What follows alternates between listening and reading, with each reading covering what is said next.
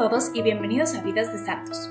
En este podcast, cada 15 días, narramos la vida de un santo distinto, desde la infancia hasta los milagros y obras por los cuales fueron canonizados. La idea de este podcast es poder sacar unos puntos clave acerca de nuestros hermanos en la fe, que de algún modo nos han mostrado un camino hacia la santidad y hacia Cristo. Mi nombre es Mariana y el día de hoy les voy a contar la vida de Santa Catalina de Siena. Antes de comenzar, quiero agradecerle a todos los que se pusieron en contacto con nosotros por medio de nuestra página de Instagram y decidieron participar en el sorteo, y también felicitar a los ganadores. Les recuerdo que si quieren ponerse en contacto con nosotros pueden hacerlo a través de esta página que es vidas-de santos, todo junto, esto es vidas-d-e-s-a-n-t-o-s.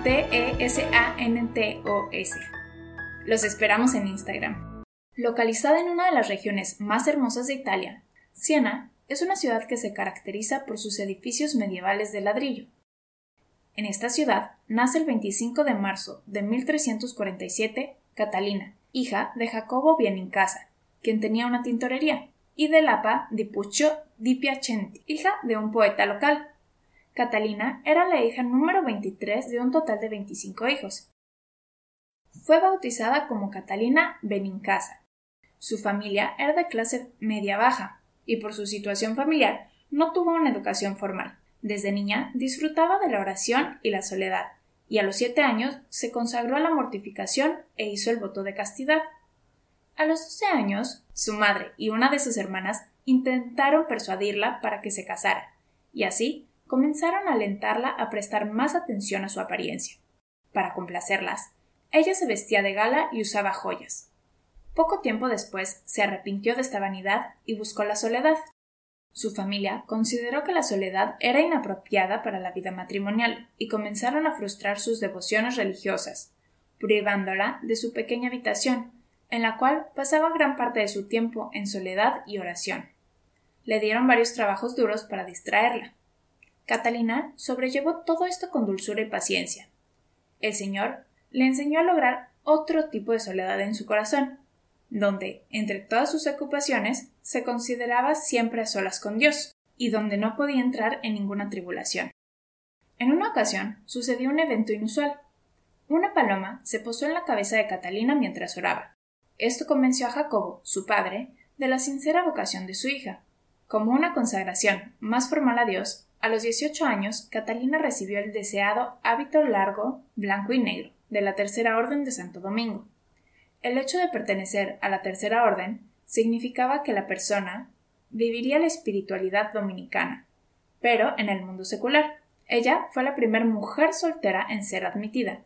A partir de ese momento, su habitación llegó a ser un paraíso, y se ofrecía a sí misma en oración y mortificación. Durante tres años vivió como una ermita, manteniéndose en silencio y sin hablar con nadie excepto Dios y su confesor. Durante este periodo había momentos en que formas repugnantes y figuras tentadoras se presentaban en su imaginación, y las tentaciones más desagradables la asediaban. Posteriormente, el diablo extendió en su alma una nube y una obscuridad tan grande que fue la prueba más severa jamás imaginable. Este tipo de prueba, que la mayoría de los santos tienen que superar, es conocida como la noche oscura del alma. Catalina continuó con un espíritu de oración ferviente, de humildad y de confianza en Dios. Mediante ello, perseveró victoriosa, y al final fue liberada de dichas pruebas que solo habían servido para purificar su corazón. Cuando Jesús la visitó después de este tiempo, ella le preguntó ¿Dónde estabas tú, mi divino esposo, mientras yacía en una condición tan abandonada y aterradora? Ella escuchó una voz que le decía Hija, estaba en tu corazón, fortificándote por la gracia.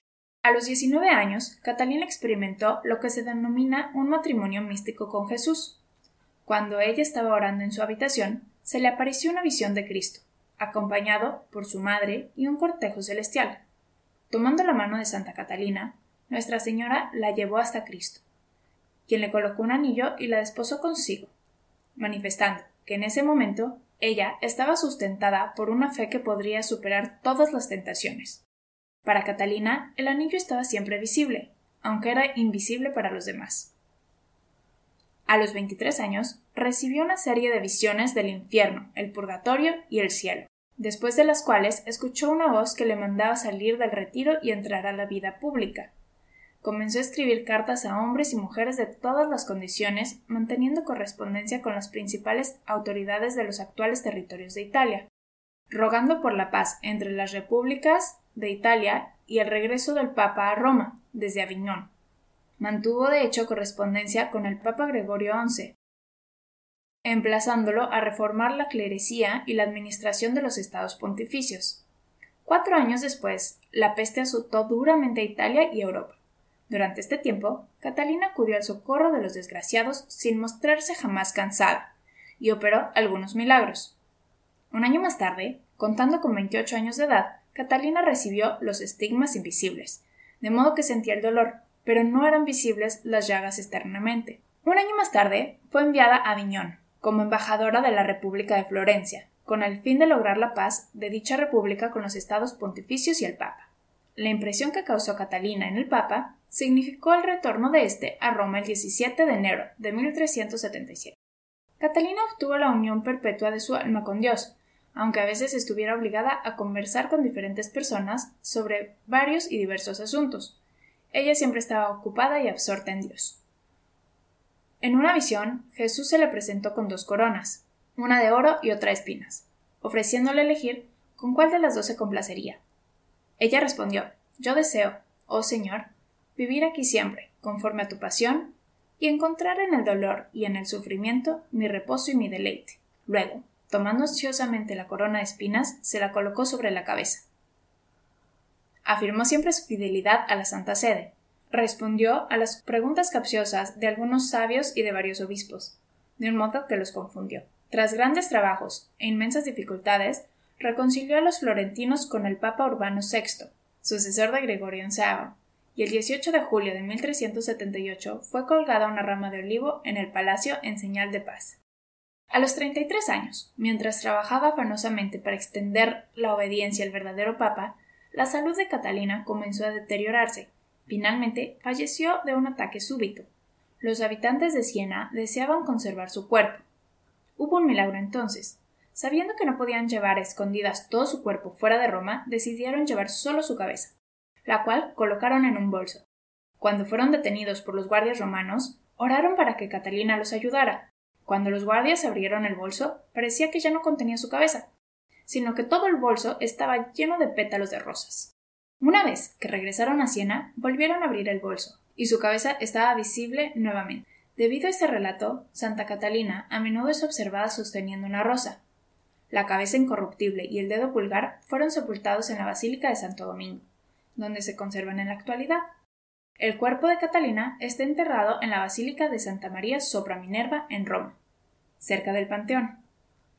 Pío II la declaró santa en 1461 y, en 1939, Pío XII la declaró patrona principal de Italia junto a San Francisco de Asís. El 3 de octubre de 1970, Pablo VI le otorgó el título de doctora de la Iglesia, siendo la segunda mujer en obtener tal distinción, después de Santa Teresa de Jesús. Y en 1999, bajo el pontificado de Juan Pablo II, se convirtió en una de las santas patronas de Europa. Sus obras escritas son las siguientes el diálogo o Tratado de la Divina Providencia, una colección de cerca de 400 cartas y una serie de oraciones. El diálogo de la Divina Providencia, llamado simplemente diálogo, fue escrito durante cinco días de éxtasis religioso, del 9 al 14 de octubre de 1378. Se trata de 26 oraciones y 381 cartas. El diálogo especialmente que trata de la totalidad de la vida espiritual del hombre en forma de serie de coloquios entre el Padre Eterno y el alma humana, representada por la misma Catalina, es la contraparte mística en prosa de la Divina Comedia de Dante.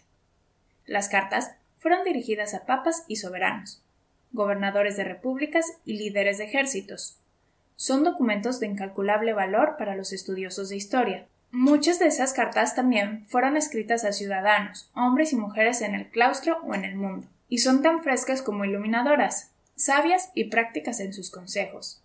Y son una guía para el devoto católico de hoy, así como lo fueron para aquellos que buscaron su consejo mientras vivió. Otras cartas conducen al lector a alturas místicas de contemplación, una atmósfera singular de santidad en la que solo unos pocos espíritus privilegiados pueden morar. La clave para la enseñanza de Catalina es que el hombre, ya sea en el claustro o en el mundo, debe habitar en la celda del autoconocimiento, que es permanente y en la que el peregrino del tiempo a la eternidad debe nacer nuevamente. Dios recompensó su caridad con los pobres a través de varios milagros, a menudo multiplicando los víveres en sus manos, y haciendo que ella pudiera llevar todo lo necesario a los pobres, lo cual no habría podido lograrlo de otro modo a través de su fuerza natural. En su ardiente caridad, trabajó incesantemente por la conversión de los pecadores, ofreciendo sus continuas oraciones y ayunos. Todos sus discursos, acciones y su silencio inducían a los hombres al amor y a la virtud, de tal modo que nadie, que se acercara alguna vez a ella, regresaba sin ser una mejor persona. Catalina era capaz de reconciliar a los peores enemigos, más a través de sus oraciones que de sus palabras. Por ejemplo, un hombre a quien ella estaba tratando de persuadir para que llevara una vida virtuosa, cuando vio que sus palabras no estaban teniendo efecto, ella hizo una pausa repentina. Ofreció oraciones por él. Y sus oraciones fueron escuchadas inmediatamente. En ese mismo instante, un cambio radical se produjo en el hombre, quien se reconcilió con sus enemigos y adoptó una vida penitencial. Los pecadores más empedernidos no podían resistir sus exhortaciones y oraciones en pos de un cambio de vida. Miles acudían a escucharla, o solo a verla, y fueron ganados por sus palabras y por su ejemplo de arrepentimiento. Se reunieron alrededor de ella un grupo de fervientes seguidores. Un ermitaño de edad avanzada abandonó su soledad para estar cerca de ella, porque decía que encontraba mucha más paz de mente y progreso en la virtud siguiéndola que lo que jamás había hallado en su celda. Otro descubrió que cuando ella hablaba el amor divino se inflamaba en todo su ser, y su desprecio por lo mundano aumentaba. Un cálido afecto la vinculaba a aquellos a quienes ella llamaba su familia espiritual, hijos suyos dados por Dios a quienes podía ayudar a lo largo de su camino hacia la perfección. Ellos eran testigos de su espíritu de profecía, su conocimiento de las conciencias de los demás y su extraordinaria luz en las cuestiones espirituales. Ella leía sus pensamientos, y frecuentemente tenía conocimiento de sus tentaciones cuando se alejaban de ella. En ese momento la opinión pública acerca de Catalina estaba dividida. Varios la reverenciaban como una santa, mientras que otros la consideraban una fanática o la denunciaban como una hipócrita. A pesar de siempre sufrir un terrible dolor físico, vivir largos intervalos de tiempo sin comer nada excepto el Santísimo Sacramento, ella estaba siempre radiante y feliz, llena de sabiduría práctica no menor que una elevada profundidad espiritual. Entre los principales seguidores de Catalina están Fray Raimundo, que era su confesor y después se convirtió en su biógrafo, y Stefano Corrado de Maconi. El libro de Raimundo, La leyenda, se terminó de escribir en 1395. Un segundo libro acerca de su vida es El suplemento, escrito unos años más tarde por otro de sus socios, Fray Tommaso Caffarini, quien también compuso La leyenda menor que fue traducido al italiano por Stefano Macconi. Catalina fue canonizada por Pío II en 1461. Los emblemas, los emblemas por los que se le conoce en el arte cristiano son la azucena y el libro, la corona de espinas o a veces un corazón, refiriéndose a la leyenda de haber cambiado su corazón por el de Jesús. Su fiesta principal se celebra el 30 de abril, pero popularmente es conmemorada en Siena el domingo siguiente. En 1999, el Papa Juan Pablo II proclama copatrona de oro. Hemos llegado al final de este episodio. Muchas gracias por habernos acompañado. Antes de despedirme, me gustaría recordarles dos cosas que aprendimos a lo largo de este recorrido. 1. Mantente firme en las tribulaciones. Todas las almas pasan por periodos de prueba. 2. Se puede lograr más por medio de la oración que por medio de las palabras. Muchas gracias y hasta la próxima.